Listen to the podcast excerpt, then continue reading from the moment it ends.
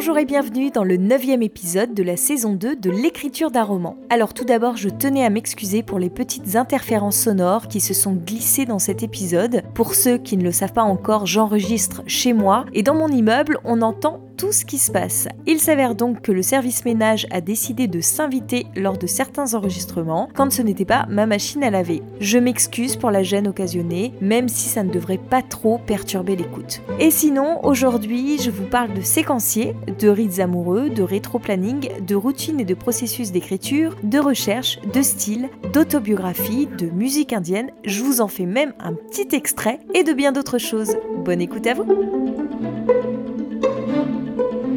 le lundi 1er février 2021.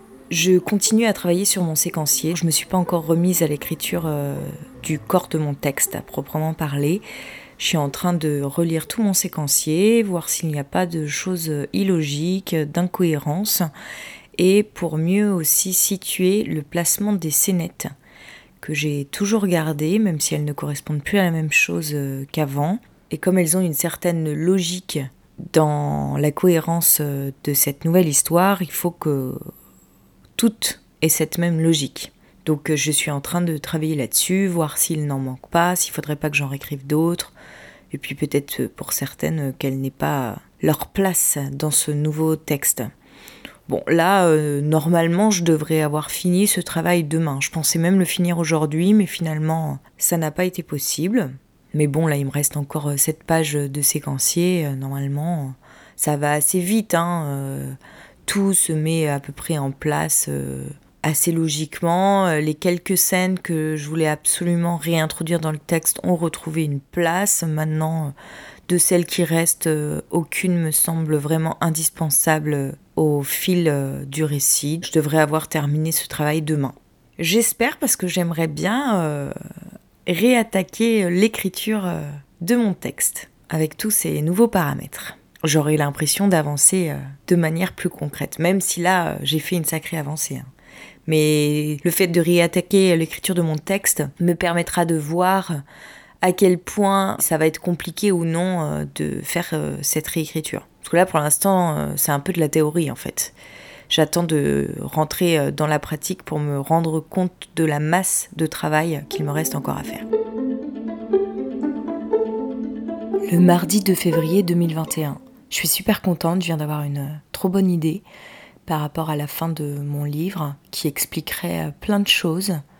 Je ne sais pas encore si j'ai envie de l'exploiter parce qu'en même temps ça donne une vision que je n'ai pas forcément envie de donner du rite amoureux autour duquel se passe toute mon histoire. Mais par contre, ça peut être vraiment intéressant à l'exploiter euh, pour faire comprendre en fait tout le mécanisme euh, d'Olivia. Je vais quand même euh, voir si je mets pas ça en place.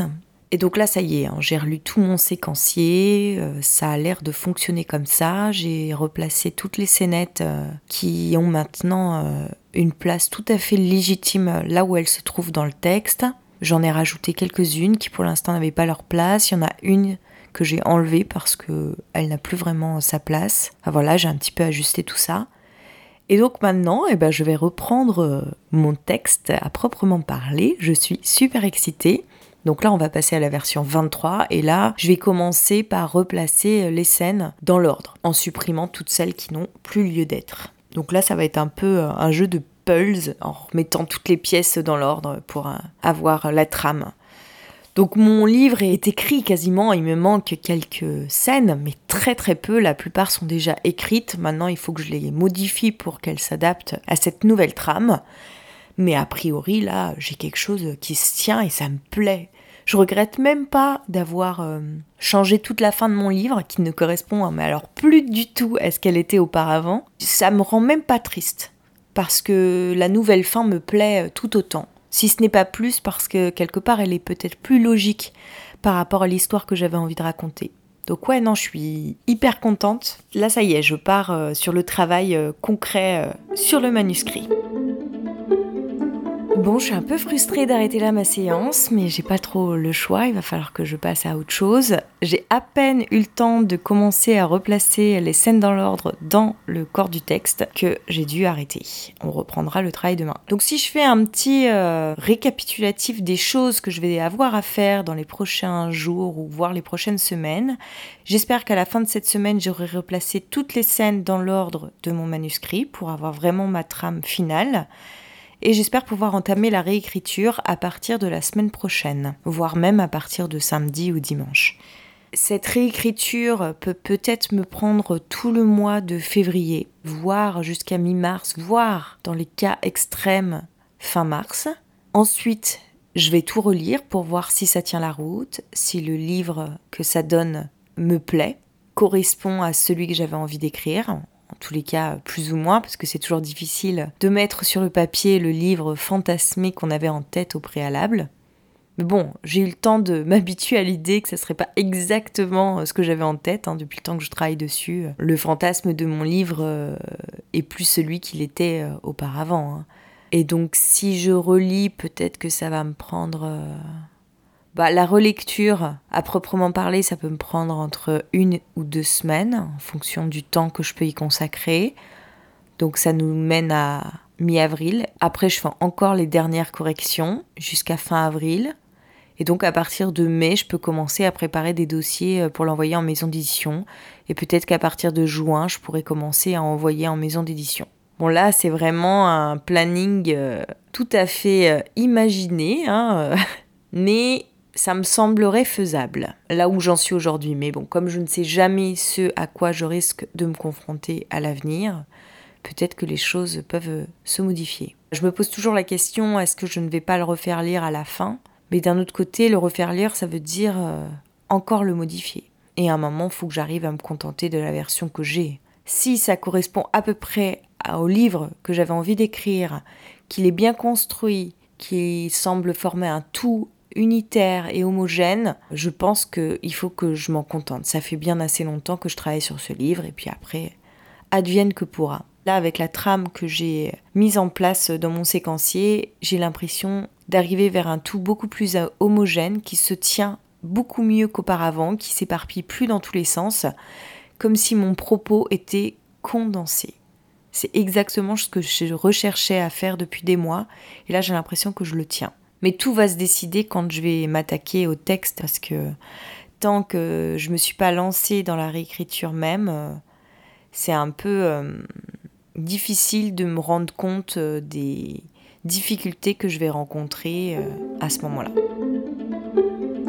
Autre chose aussi dont je voulais parler avec vous, c'est que pour ceux qui me suivent depuis un moment, vous avez dû remarquer comme je suis extrêmement régulière dans ma production d'écriture, dans mon écriture. Et peut-être certains d'entre vous se demandent euh, mais comment elle fait ou euh, putain mais moi je suis pas du tout comme ça, j'arrive pas à m'y mettre, j'arrive pas à, être régulière et tout. Alors déjà il faut savoir que ça pas du tout, mais alors pas du tout toujours été le cas. Pour ceux qui suivent un peu ma chaîne YouTube, euh, j'en parle quand même souvent. Surtout que mes premières vidéos c'est un petit peu pour se lancer en fait dans l'écriture, parce que ma grosse problématique a été pendant des années de me mettre à écrire et surtout terminer un projet parce que bon, me mettre à écrire, ça venait un petit peu comme ça quand j'en avais envie, quand j'avais une idée qui venait, mais par contre, je terminais jamais rien.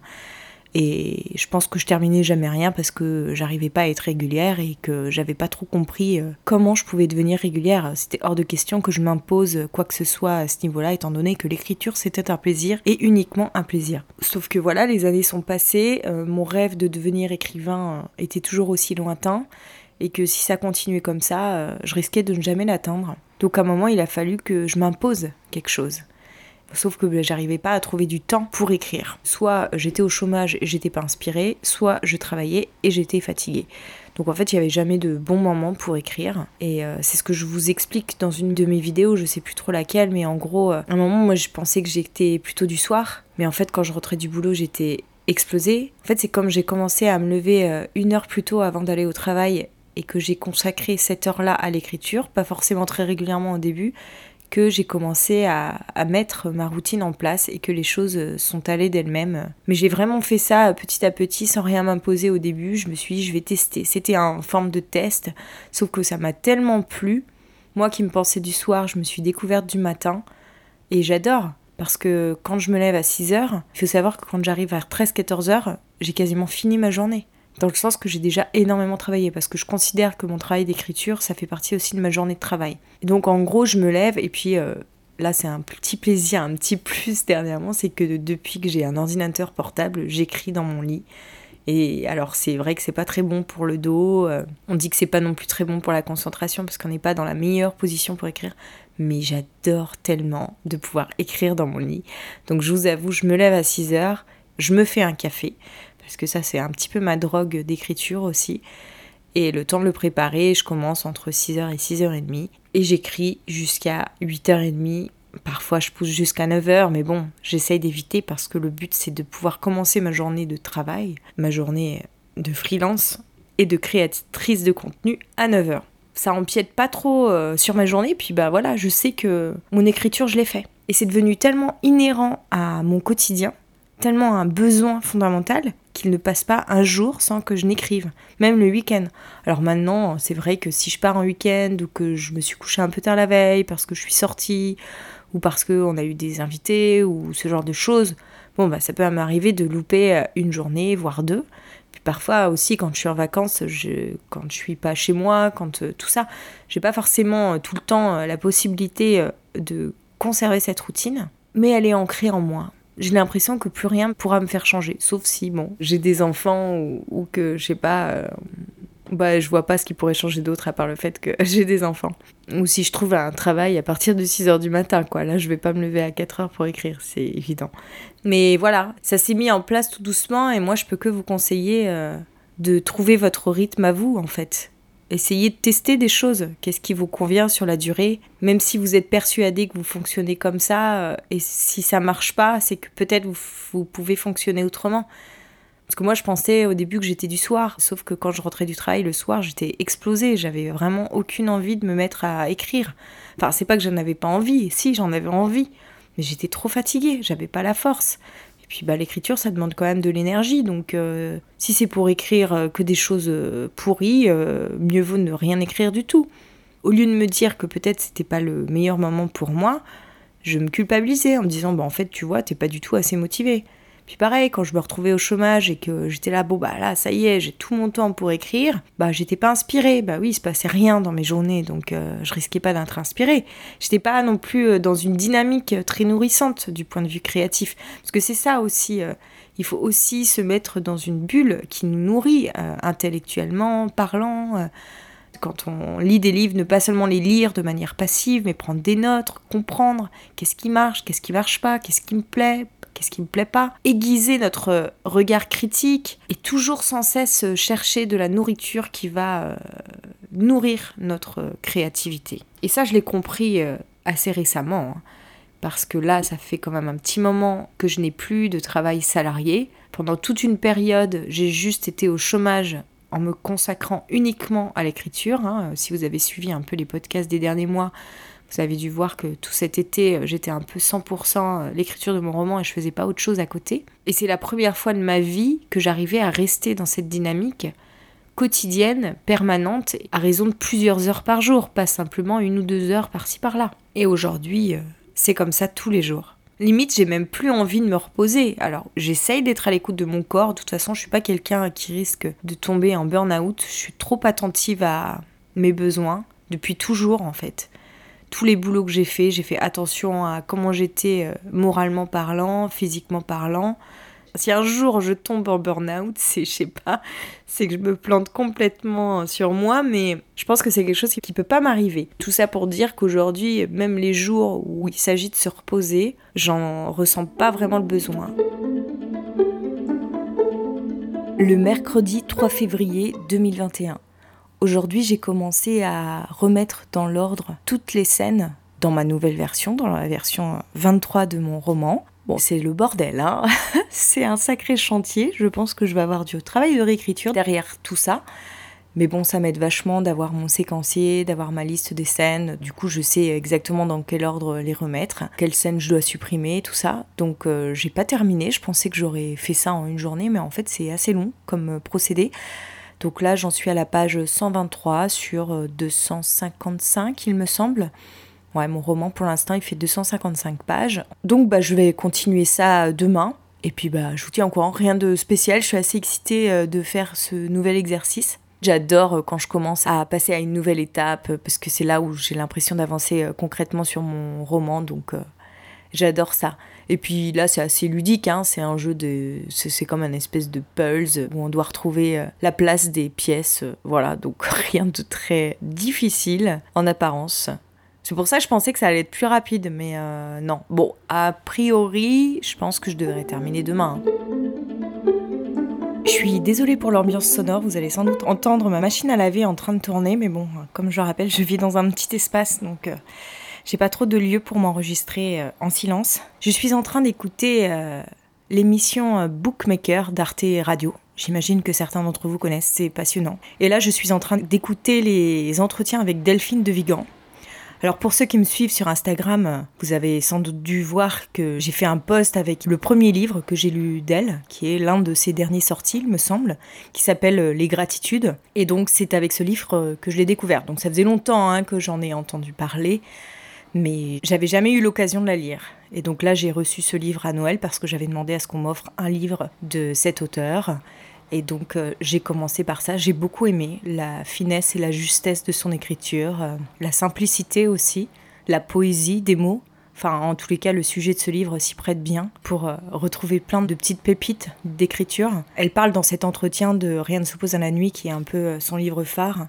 Et euh, moi, ça fait écho à mon histoire personnelle, donc j'ai vraiment très très envie de le lire, d'autant plus de l'entendre en parler. Bon, je suis un petit peu dégoûtée parce que l'émission est un peu spoilante euh, au niveau du livre, donc j'ai appris des choses que j'aurais mieux aimé euh, découvrir dans le livre.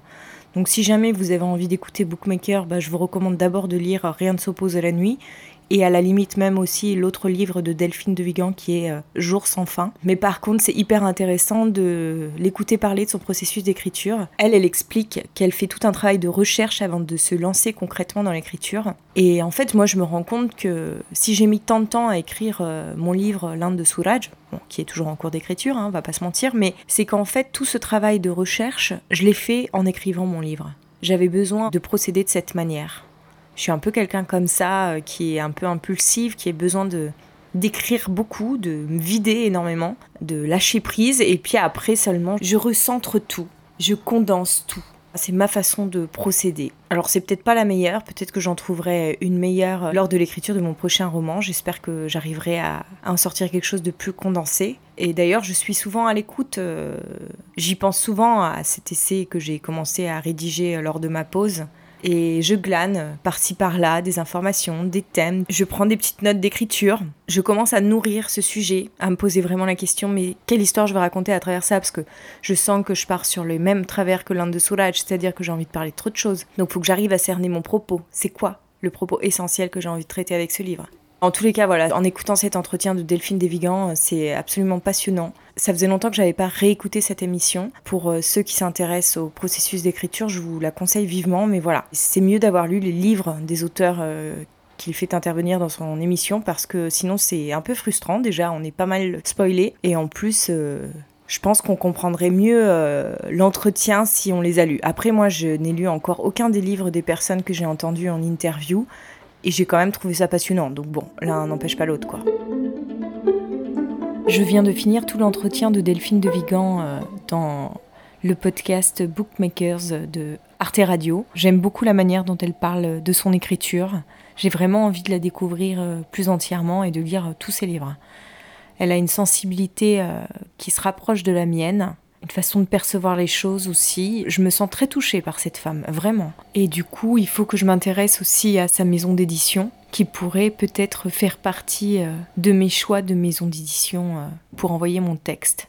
Parce que peut-être il y a des choses qui se rapprochent de son écriture dans la mienne. Alors, elle, elle dit qu'elle va au plus simple, qu'elle euh, n'est pas du tout dans l'expansion, et qu'elle n'aime pas trop d'ailleurs ce style, ce que je peux comprendre. Moi, j'essaie de me rapprocher aussi de la simplicité mais j'ai tendance à être dans l'expansion. Enfin, de toute façon, vous le voyez bien avec mon podcast, euh, dans les difficultés que je rencontre aussi dans l'écriture de ce livre, où j'ai du mal à être euh, dans la synthèse. Et puis voilà, je suis quelqu'un dans la vie qui est très volubile, qui prend beaucoup de place, qui se répand un peu, quoi. Alors c'est quelque chose que je travaille en permanence, mais euh, forcément ça va se retrouver dans mon écriture. J'ai une écriture très bavarde, un peu à la Woody Allen là du coup. Bon, je me compare avec des grands, hein. tant qu'à faire.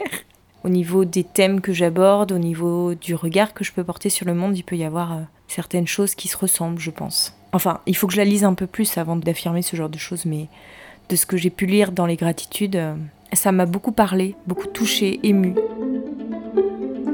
Je continue à écouter le podcast Bookmaker de Arte Radio.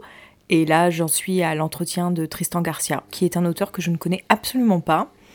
Et bon, pour le coup, on est très très différents, donc euh, je sais pas si j'aurais envie de découvrir après ces entretiens, mais bon, pour l'instant, je l'écoute. Et il parle de quelque chose, il dit que quand il était petit, ses parents l'ont abonné à une revue et ça m'a fait remonter un souvenir. Il faut savoir que moi aussi, j'étais abonnée à une revue qui s'appelait Je lis des histoires vraies. Et moi, j'adorais le fait que ces histoires euh, aient vraiment existé. Je me suis souvenu que j'avais aussi une passion pour les autobiographies ou les biographies et qu'à une époque, je ne lisais plus que ça. Si ça n'avait pas existé, ça ne m'intéressait pas. J'ai notamment lu euh, La vie de bébé. Hein. C'était pas le livre le plus passionnant que j'ai lu, mais bon, moi, comme j'étais un peu fan de ces années-là, ces années 60, etc., euh, j'avais pas mal aimé. Mais bon, en termes littéraires, je crois que ça cassait pas euh, la baraque. Hein. Et après, j'avais aussi commencé à lire le journal d'Anaïs Nin.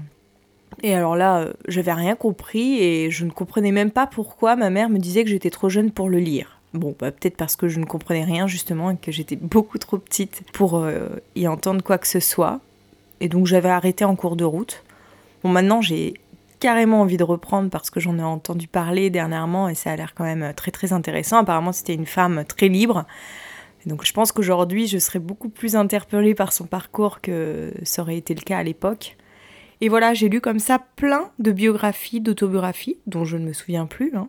Peut-être que des souvenirs euh, me reviendront, dont je vous parlerai. Et peut-être que ça vient de là aussi, cette envie d'écrire à partir euh, de ma vie. Parce que je me suis posé la question dernièrement, qu'est-ce qui fait que j'ai commencé mon journal intime? J'avais 10 ans quand je l'ai commencé, c'était en décembre 95, et je serais incapable de me souvenir pourquoi j'ai commencé le journal mais je sais que j'ai souvent écrit avec cette idée en tête que un jour j'allais écrire euh, mon autobiographie et qu'il fallait que je raconte tout dans ce journal. Bon, aujourd'hui c'est plus du tout le cas, hein. même si aujourd'hui euh, ce journal est quand même une vraie ressource euh, pour ma créativité, mais je l'écris plus dans cette perspective-là. De toute façon, je suis plus du tout assez régulière pour ça. Mais ouais, j'avais envie de vous parler de mon rapport à l'autobiographie qui, en fait, pendant un temps, n'avait pas mal Alors c'est bête que je me souvienne plus des autobiographies euh, que je lisais hein, quand même, mais bon.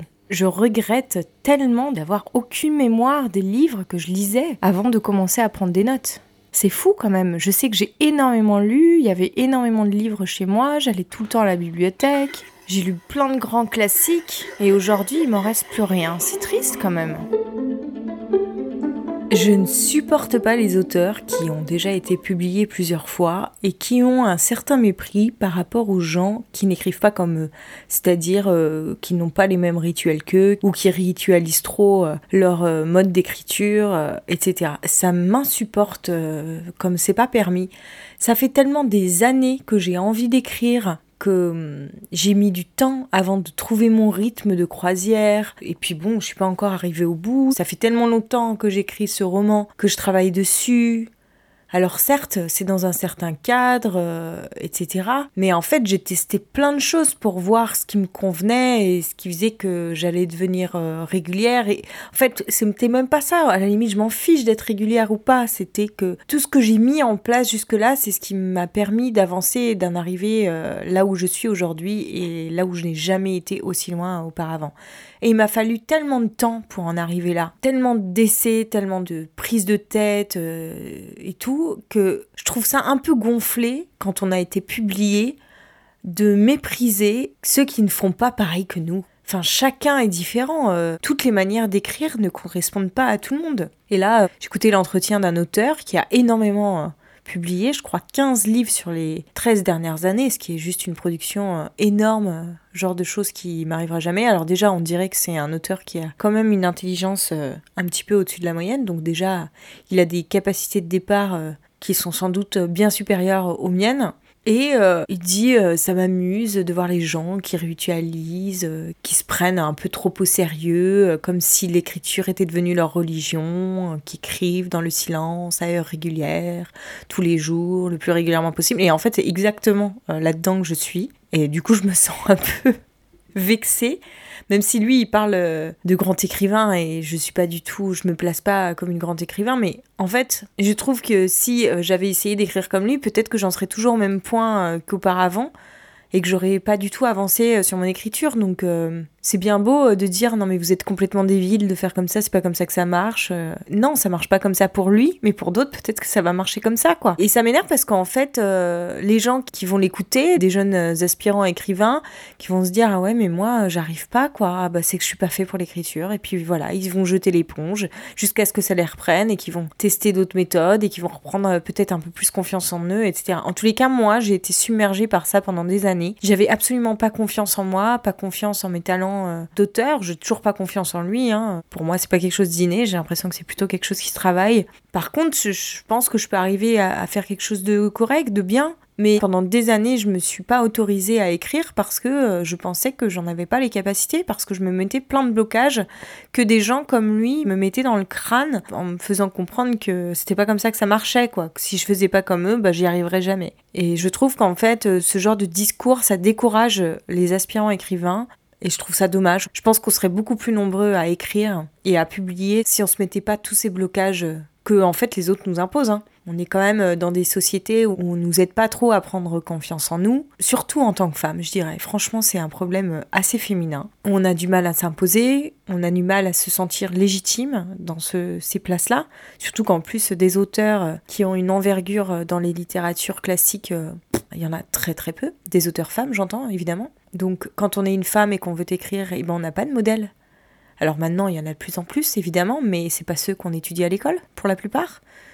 Moi, je me rappelle pas d'avoir étudié une femme quand j'étais en cours. C'est pas normal. Ce sont toutes ces barrières qui font que on est très nombreux à pas se lancer dans l'écriture, à ne pas oser se lancer en se disant que de toute façon, on n'y arrivera jamais. Donc oui, quand on part sur ce postulat-là, on n'essaye pas. Hein. Donc voilà, c'était mon coup de gueule du soir parce que je pense que d'essayer c'est déjà énorme. Donc euh, un grand respect déjà plutôt euh, à ceux qui essayent. Le jeudi 4 février 2021.